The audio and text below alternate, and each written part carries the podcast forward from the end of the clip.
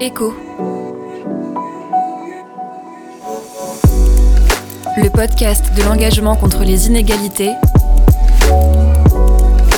en partenariat avec l'Institut international des droits de l'homme et de la paix.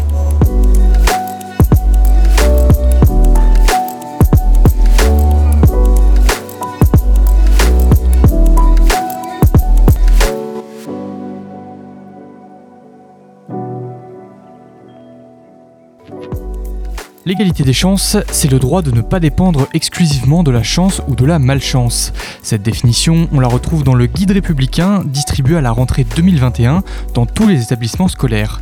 Promouvoir l'égalité des chances à l'école est donc un objectif affiché, et pourtant dans les faits, c'est plus compliqué.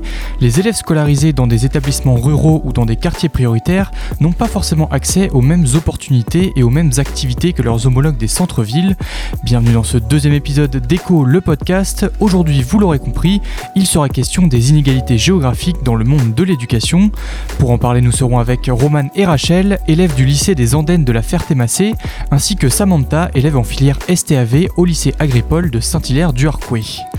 Nous serons aussi accompagnés de Laura Leméraire et Julien Lecoeur des associations Face Normandie et Article 1. On les écoute nous présenter leur structure et leurs actions pour lutter contre les inégalités. Face Normandie, c'est une association loi 1901 qui euh, est finalement un réseau d'entreprises. Et la vocation, c'est euh, de lutter contre toutes les formes d'exclusion, discrimination, pauvreté. Donc effectivement, l'éducation est un des grands champs d'action sur lesquels on va œuvrer quotidiennement, principalement collégiens, collégiennes et lycéens, lycéennes. Et notre objectif, c'est euh, de mobiliser le monde économique pour accompagner les jeunes de différentes manières. Article 1, c'est une association qui lutte contre l'inégalité des chances. Et à ce titre, on accompagne des jeunes de 16 à 25 ans, peu importe leurs origines sociales, économiques ou culturelles, dans leur choix d'orientation, réussite d'études et insertion professionnelle. Donc pour ça, on déploie des programmes à l'échelle nationale et puis aussi euh, spécifiquement en Normandie, avec des partenaires qui sont tantôt publics, tantôt privés. Alors nous, l'association, sur tout ce qui concerne le champ de l'éducation et de l'orientation, on travaille principalement avec les collèges prioritaires du territoire, donc les collèges REP plus. Euh, pour la simple et bonne raison que c'est là où on peut mobiliser du financement public euh, et aller chercher des cofinancements privés.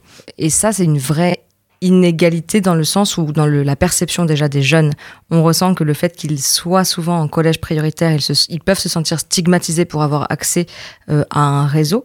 Et après, en les accompagnant, en les accompagnant au quotidien, on se rend bien compte que euh, on est sur des jeunes qui résident en quartier politique de la ville, euh, qui parfois ont moins de réseau ou ont l'impression qu'ils n'ont pas accès, pas le droit de prétendre avoir cet accès-là, alors qu'en fait les portes leur sont ouvertes, mais ça peut être compliqué pour des raisons de mobilité, pour des raisons de représentation qui se font du monde économique, du monde de l'entreprise. Et ça, on s'en rend compte euh, dès le stage de troisième. Concernant article 1, tout d'abord dans le secondaire, on intervient dans des zones urbaines ou périurbaines, principalement dans les QPV, donc les quartiers prioritaires et puis également dans les zones rurales, dans le cadre d'un partenariat qu'on a avec le conseil régional pour le programme Job Ready qui euh, sensibilise aux compétences transversales. Et puis on intervient aussi dans le secondaire, donc euh, là ça peut être avec des universités ou des écoles, euh, on essaie de toucher un maximum de jeunes. Laura Lemaire et Julien Lecoeur travaillent donc avec des jeunes subissant les inégalités géographiques, mais quelles sont les principales difficultés rencontrées? La difficulté, c'est déjà la connaissance de ce qu'on peut faire après euh, le lycée. Ça, c'est un des grands drames euh, du projet d'orientation pour, pour nos jeunes, c'est qu'ils ont une méconnaissance de l'accès à certaines formations et des débouchés qu'il y a derrière. D'autre part, euh, pour des jeunes qui sont en zone rurale, ça va être aussi des difficultés en termes de mobilité. Ça, c'est un grand frein. Et bien souvent, en fait, on se retrouve avec des jeunes qui poursuivent des études par défaut, simplement parce que la filière qui, qui, a été choisie est la plus proche de chez eux. Ouais, alors euh, effectivement, je rejoins sur la connaissance des filières. Euh, je rajouterai aussi la connaissance de leur territoire et de leur bassin d'emploi, y compris en QPV. On a des jeunes en QPV qui ne vont pas du tout sortir euh, de leur, de leur ville. On a des jeunes d'Hérouville qui ne vont pas à Caen. et nous, sur une des promotions qu'on a accompagnées, on avait plusieurs jeunes filles qui n'étaient jamais allées à la mer et qui pourtant résident à Aéroville et ont 14 ans. Et ça pose vraiment question de se dire que finalement, euh, la, mobilité géographique, y compris dans des villes et des agglos, euh, peut rester très compliquée. Sur l'accès au champ des possibles, euh, je prends l'exemple du Havre. on a essayé de travailler sur les stages de troisième avec deux quartiers prioritaires qui sont à l'opposé, en disant que c'était dans une grande entreprise qui avait deux bureaux différents les élèves qui étaient dans un quartier prioritaire, on les envoyait à l'autre bout de la ville et les autres élèves à l'autre bout de la ville pour essayer de les faire travailler sur la mobilité en groupe pour que ce soit moins compliqué, mais avec ce challenge de se dire bon bah on prend pas la facilité, on va commencer à regarder les transports en commun, etc. Avec les équipes enseignantes qui nous appuient aussi là-dessus. Comme promis, donnons la parole à Samantha, Romane et Rachel, lycéennes à Saint-Hilaire-du-Harcouët et à la Ferté-Massé. Elles nous parlent de leur établissement. S'il y a des avantages, elles remarquent malheureusement des inégalités avec les lycées situés dans les centres-villes. Bah, on est dans un lycée euh, un peu petit, donc tout le monde se connaît, donc c'est plutôt agréable parce qu'il n'y a pas de pression euh, les uns avec les autres parce que tout le monde se connaît, personne se juge. Enfin, je trouve que c'est un lycée plutôt euh, Ouais, c'est ça qui est mm. bien dans un lycée qui est environ 300 élèves, je crois. Donc, euh. C'est à peu près pareil, un petit lycée. Euh, on a une grosse côte euh, qui est un peu reculée de qui est un peu plus dans la campagne. Donc ce qui fait que si on a envie d'aller en ville, pardon, c'est un peu plus loin. Mais après, c'est globalement un petit lycée qui est plutôt sympa, donc ça va. par exemple, je connais des gens qui sont à Alençon, ils font beaucoup plus de voyages que nous. Il y en a l'année dernière en seconde, ils ont fait deux voyages scolaires dans, dans, des pays étrangers, alors que nous, bah, non, on n'en a pas fait. Puis même, euh, je pense que par rapport euh, aux études, c'est pas pareil parce que, bah, je vais parler un peu euh, de notre expérience là maintenant. pour le bac de français, on a 10 textes pour l'instant et, bah, par exemple, j'ai ma cousine, elle est dans un lycée plus loin et plus grand. ils sont déjà à 16 textes et je pense que c'est par rapport peut-être, je sais pas, en fait, je sais pas si c'est le manque de professeurs ou je sais pas du tout. Peut-être un manque de financement, peut-être, ou je pense que c'est par rapport à la réputation. Parce que quand généralement je parle d'un lycée agricole, souvent l'expérience que les personnes voient, euh, bah, mes amis qui sont dans les lycées généraux, euh, ils voient ça comme euh, un truc bouseux où c'est que des personnes qui. Eux, ils voient la vache. Voilà. Alors que non, il y a également les, les animaux, on a aussi les ovins, on a les équins, et puis il y aura encore beaucoup plus d'autres filières. Non, eux, c'est vraiment la vache, le bouseux. Euh, bah ici c'est enfin notre lycée par euh, par expérience du coup parce que j'étais à Flair avant donc euh, le lycée privé. Pour eux La Ferté c'est un lycée ghetto parce que bah c'est c'est plus petit c'est bah c'est c'est pas dans une grande ville donc pour eux c'est c'est mort c'est pareil c'est c'est impossible d'aller là-bas parce que c'est ghetto selon eux. Je pense qu'ils voient un peu la même chose que c'est un lycée très ouais, commun, euh, un petit lycée où on n'apprend pas forcément bien parce que c'est un lycée public, parce qu'il n'y a pas grand monde. Roman et Rachel ont évoqué un éventuel manque de profs, Samantha confirme et tente de donner une explication. Bah, le problème, c'est que nous, on est un peu loin de tout. Saint-Hilaire, il n'y a pas non plus des maisons où on peut acheter comme ça. Donc forcément, les professeurs peuvent pas forcément se faire loger. Et euh, quand euh, il s'agit de vouloir travailler là, la professeure avec qui je suis venue aujourd'hui, elle doit faire 70 km par jour pour venir au lycée et ensuite repartir. Donc euh, oui, c'est un frein. Être scolarisé en milieu rural, ça peut aussi parfois freiner l'engagement associatif. En fait, il faut chercher déjà où trouver euh, des, endroits, euh, par exemple, pour faire du bénévolat et tout ça. Enfin, il faut, vraiment trouver parce que je trouve que pareil, la communication sur tout ce qui est, bah, je sais pas, Emmaüs ou la Croix-Rouge et tout ça, c'est très, enfin, tout le milieu associatif, il n'y a pas vraiment de, bah, de communication sur ça. Donc, euh, faut chercher et faut, bah, du coup, faut en avoir envie. Et si on veut vraiment participer à, à ça, bah, faut obligatoirement bouger parce qu'il n'y en a pas vraiment beaucoup. Euh. Non, à la Ferté, non. non. Je crois pas. Autre problème sur lesquels les trois élèves sont d'accord, quand on est dans un petit lycée, il est parfois difficile d'avoir du choix concernant les filières. Je pense que c'est l'accès aux, filières, enfin aux, aux SP qu'on n'a pas euh, dans les grandes villes, par exemple. Euh, je pense à Flair, ils ont euh, des spécialités comme 2D que nous on n'a pas ici. Donc si on veut faire les filières qu'on veut, faut qu'on aille dans des lycées plus loin. Donc ça c'est compliqué. Ça peut être un frein dans le sens où bah, le lycée où bah, je disais qu'il y a STI 2D, c'est un lycée privé, donc c'est un lycée payant. Donc si on veut faire ce qu'on veut, faut payer. Donc euh, c'est pas abordable pour tout, euh, pour toutes les familles. Ça fait peur dans le sens où on est obligé de s'éloigner de ce qu'on connaît. Donc euh, bah, de là où on a grandi. Les lycéennes confirment les mots employés en début d'épisode par Laura Lemaire et Julien Lecoeur. Elles aussi dénoncent le manque d'informations sur les différentes orientations possibles dans l'enseignement supérieur. Je trouve qu'on nous en parle vraiment euh, première, terminale, mais pas avant. Parce que même en posant des questions, j'ai l'impression que c'est flou en fait. Euh, les réponses. Donc, euh, ouais, je trouve que on n'est pas assez informé. Oui, je suis d'accord. Bah, ils prennent en compte euh, un peu, enfin, c'est normal, hein, mais euh, tout ce qu'il y a dans leur région et euh, moi qui ne, enfin, le STAV, je sais la signification du mot, mais euh, on m'a dit qu'il y avait énormément de portes d'ouverture après.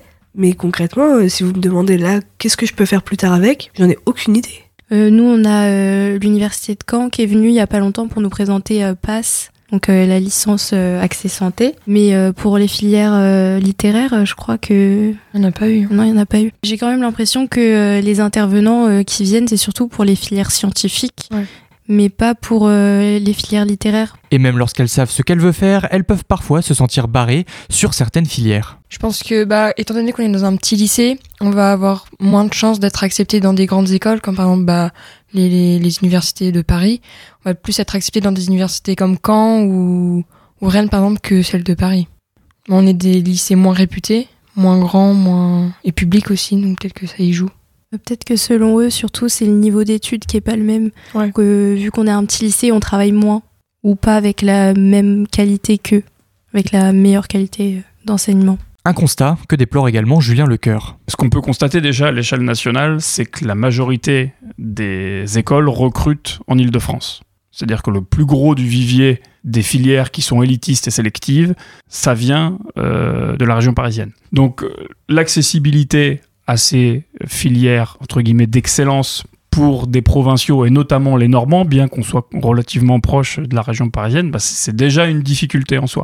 Euh, parce que euh, il n'y a pas encore ces habitudes-là, parce qu'on, avec tous les éléments qu'on a mentionnés sur la mobilité, sur aussi la, la crainte pour des jeunes, euh, et puis parfois on n'a pas envie d'aller euh, en région parisienne, on n'a pas les moyens financiers de se payer ces études-là, d'héberger euh, son enfant, sa fille, quand euh, euh, celui-ci part pour 3 à 5 ans euh, suivre une école à Paris, ça c'est quand même un frein majeur qu'on peut retrouver sur notre territoire. Conséquence, ils seront trop nombreux à ne pas avoir l'occasion de bouger de leur territoire. Des inégalités, en effet, il y en a plein. Entre, par exemple, des zones comme euh, Caen, Rouen, Le Havre, où on va avoir peut-être des, des choses qui vont être à, à peu près similaires. Mais quand on va, par exemple, sur un bassin comme Honfleur, les jeunes qui sont à Honfleur, on a parlé avec des, des CPE, euh, nous disent que les, il y a des bacs honfleurs. Ce qu'ils entendent par là, c'est que ce sont des jeunes qui obtiennent le baccalauréat et qui ne bougent pas de leur territoire. Et ça, c'est quelque chose qu'on retrouve sur plusieurs parties de la Normandie.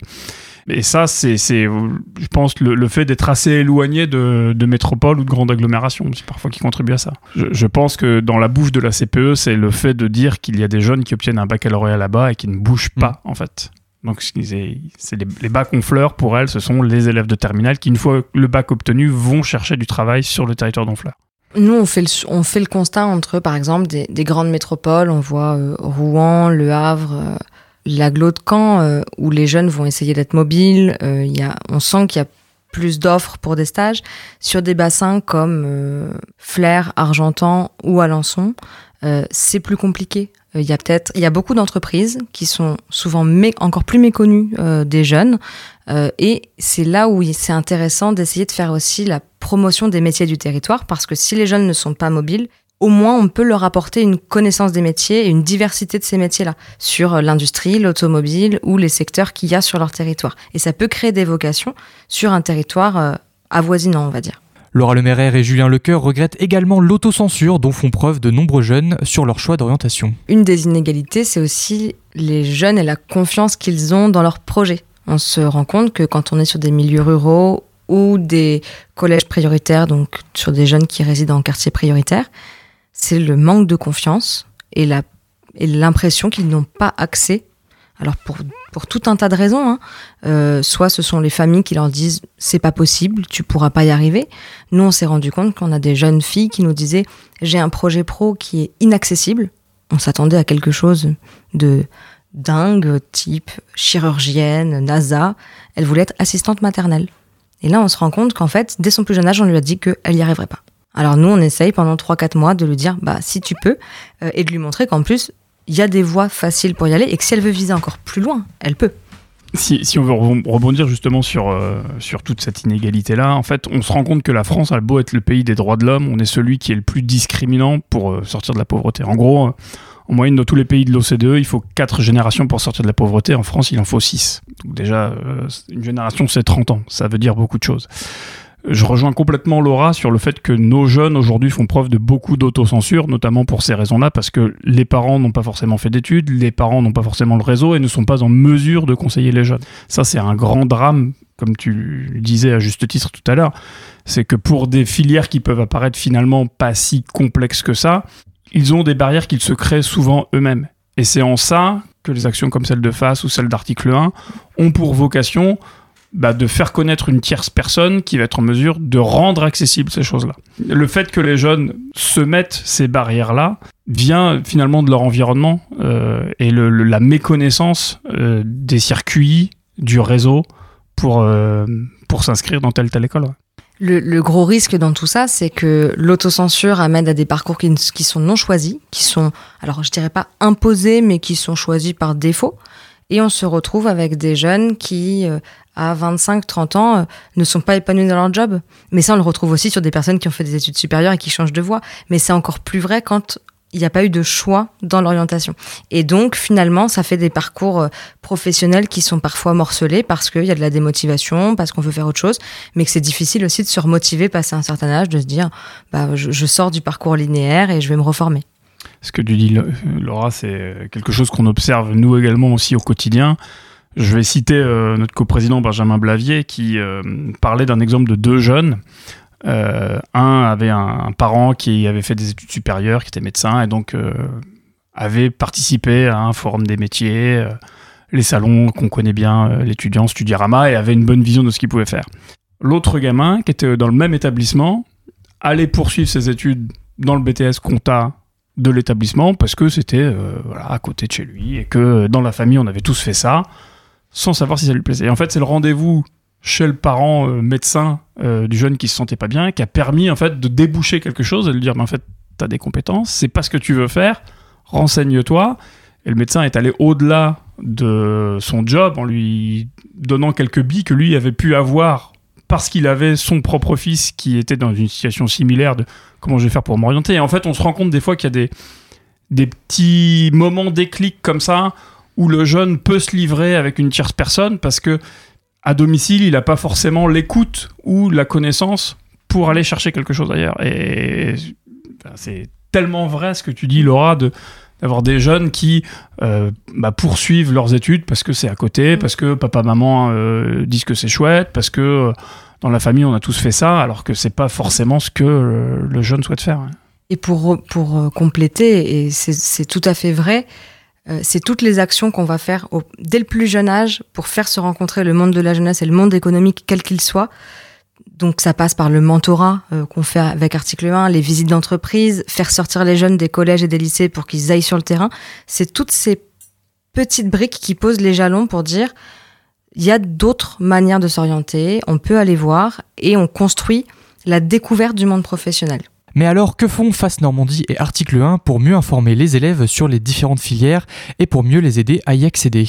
Sur les différentes euh, actions nous qu'on porte, notamment l'action Wi-Fi ou l'action Discovery, euh, l'objectif c'est de leur ouvrir un maximum de portes sur des secteurs assez variés et d'être de ne pas du tout être sur, sur de la préorientation. On ne souhaite pas qu'à la fin du programme, ils nous disent oui, je veux faire du numérique, oui, je veux travailler dans le bâtiment, mais au moins qu'ils puissent dire j'aime, j'aime moins, je me projette, je me projette moins. Après, sur la mobilité et sur où ils se projettent, on essaie de travailler sur la confiance en soi et l'empowerment pour leur dire si tu décides de faire euh, des études supérieures et de bouger, tu seras en capacité et tu peux trouver des relais. Et après, c'est quel relais on leur donne et on leur communique pour qu'ils soient accompagnés. L'une des difficultés qu'on a constatées, en effet, quand on a des jeunes qui s'engagent dans certaines études, c'est qu'ils ne connaissent pas les débouchés. Et donc, pour ça, on a aussi des actions comme le mentorat, qui est un principe de binôme entre un professionnel bénévole et un jeune étudiant ou une jeune étudiante pour partager euh, une aide méthodologique, un boost motivationnel, tout ce qui touche à la technique de recherche d'emploi, des conversations professionnelles en langue étrangère. Et bien, toutes ces actions-là aussi contribuent au fait d'ouvrir le champ des possibles pour le jeune et de se dire que euh, tout ne va pas se faire forcément sur le territoire et qu'il y a d'autres possibilités, d'autres opportunités qui peuvent se faire en France, même à l'étranger. Bah, L'une des grandes problématiques, c'est forcément le manque de réseau. Souvent, les jeunes qui s'inscrivent sur notre plateforme sont des jeunes qui euh, souhaitent obtenir un stage ou un contrat pro, un contrat d'apprentissage. Donc, euh, la problématique, c'est la connaissance des entreprises, de leur secteur d'activité et d'avoir quelqu'un au sein de l'organisation qui va être capable de prendre le temps de consulter leur CV, de leur donner des conseils, choses comme ça. Donc ça, le mentorat peut contribuer à ça. Euh, l'idée euh, ensuite, c'est peut-être à, une autre échelle de pouvoir informer sur euh, les débouchés spécifiques, sur le coût des études, sur les, postes qu'on peut avoir en sortie à l'issue de l'obtention de son diplôme. Donc ça, c'est des choses qui, qui sont des vrais manques qu'on a pu constater ces dernières années avec le mentorat. Nous, les entreprises, elles s'engagent de différentes manières. Euh, on travaille beaucoup sur le mentorat aussi, dans les actions qu'on mène. Elles vont aussi ouvrir leurs portes de leurs entreprises pour faire découvrir des métiers. Elles vont aussi avoir un, elles vont jouer un, un rôle de de donner envie aux jeunes, de présenter des métiers. On va beaucoup travailler sur la mixité et la lutte contre les stéréotypes de genre dans les métiers. Euh, notamment quand on a des actions dédiées aux jeunes filles comme Wi-Fi, où là, les femmes qui interviennent dans le programme, ce sont des rôles modèles pour des jeunes filles pour dire on peut être femme, on peut être mère et on peut être salarié d'une entreprise et faire ses choix d'orientation, de carrière, et tout peut marcher ensemble. Donc elles vont montrer aux filles que c'est jouable, c'est possible, il faut y croire. Alors nous, chez Face Normandie, on n'a pas d'aide financière. Tous les programmes qu'on propose, ils sont gratuits pour les jeunes, bien entendu. Euh, on peut les orienter vers d'autres structures qui peuvent les accompagner en Normandie, euh, mais on les accompagne pas financièrement. Alors les programmes également chez Article 1 sont gratuits pour les lycéens ou étudiants. On a des programmes un peu spécifiques, alors malheureusement qui ne sont pas en Normandie, comme Maison qui euh, accueille des étudiants dans euh, une sorte de cité étudiante euh, avec une, contrepartie. après, c'est des financements indirects. On peut avoir euh, le fait d'être garant pour euh, l'accompagnement sur des études, pour de financement, euh, s'il y a des prêts qui sont là. Donc, je rejoins mon homologue. En fait, c'est plus soit des financements indirects ou des contributions gratuites qui permettent d'accompagner les jeunes aujourd'hui. De leur côté, les lycéennes ont aussi leurs idées pour résorber certaines inégalités. Pour elles, mettre en place des projets est essentiel. Ce qui pourrait bloquer un peu au niveau de l'éducation, c'est si un lycée, euh, il fait pas du tout de projet. Parce que nous, on a eu bah, le prix Liberté, on le fait cette année. On a été choisi pour les jeunes filles de Guinée, donc ça prouve quand même que le lycée a de bonnes idées. Euh, après, on a aussi fait le pour euh, le prix Eco. Donc euh, on a quand même pas mal de, projets et je pense que c'est aussi pour ça que j'ai accepté de revenir dans le lycée. Mm. Parce que si c'était vraiment un truc de banlieue qui où il y a rien, c'est mort quoi. Non, je trouve quand même que les lycées en campagne, ils se donnent plus les moyens de faire des projets justement parce qu'ils savent bah, qu'on est desservi.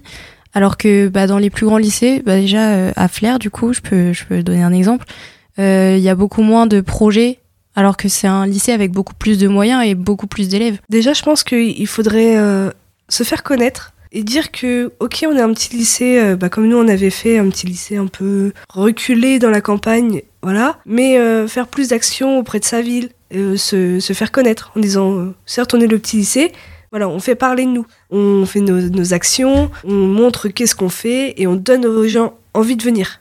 Par exemple, nous, au lycée des Andennes, on a participé à plusieurs choses. Par exemple, l'année dernière, on a participé au prix concours des lycéens. Cette année, je sais que ma classe euh, participe au, au, prix Liberté. Je crois que c'est tous les premières même. Et on a aussi, enfin, nous, ma classe notamment participe euh, au prix, euh, enfin, au projet CNRD. C'est un projet avec à peu près de la résistance, quelque chose comme ça. donc, enfin, bah ça, ça nous fait, ça fait parler de nous un peu. Et d'ailleurs, Rachel évoquait le projet Echo qui a donné le nom à ce podcast. Si vous voulez en savoir plus, n'hésitez pas à vous rendre sur le site de l'Institut des droits de l'homme et de la paix de idhp.eu.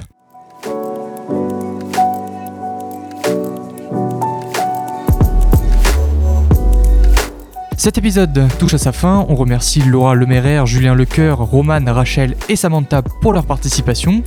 On se retrouve très prochainement pour un nouvel épisode. Nous parlerons des inégalités engendrées par le système des castes en Mauritanie.